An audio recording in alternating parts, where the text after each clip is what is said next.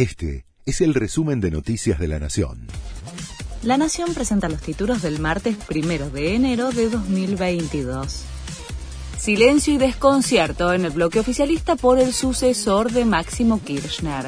No hay nombres para reemplazante en la jefatura del bloque, pese a que Alberto Fernández dijo anoche que sería elegido hoy mismo. El hijo de Cristina Kirchner renunció a la presidencia de la bancada oficialista en la Cámara Baja en rechazo al acuerdo por el FMI. Los diputados oficialistas, por ahora, evitaron pronunciamientos que pudieran agrandar la polémica. La marcha contra la Corte con aval del gobierno.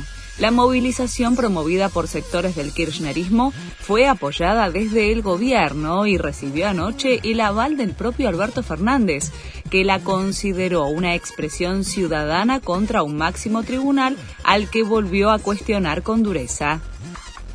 Alberto Fernández inicia una gira oficial a Rusia, China y Barbados. Son 15 personas las que formarán parte de la comitiva, entre los que figuran los gobernadores de Buenos Aires, Catamarca y Río Negro.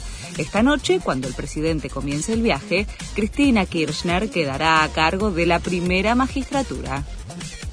Susana Jiménez festejó su cumpleaños de una forma muy particular. La diva celebró sus 78 años junto a su hija Mercedes en Colombia y publicó un video en sus redes del festejo. Así empezó el día de mi cumpleaños, almorzando en una balsa en el medio de un lago gigante. La comida te la traen en lancha, compartió Jiménez con sus millones de seguidores. Después de dos años, vuelve del potro.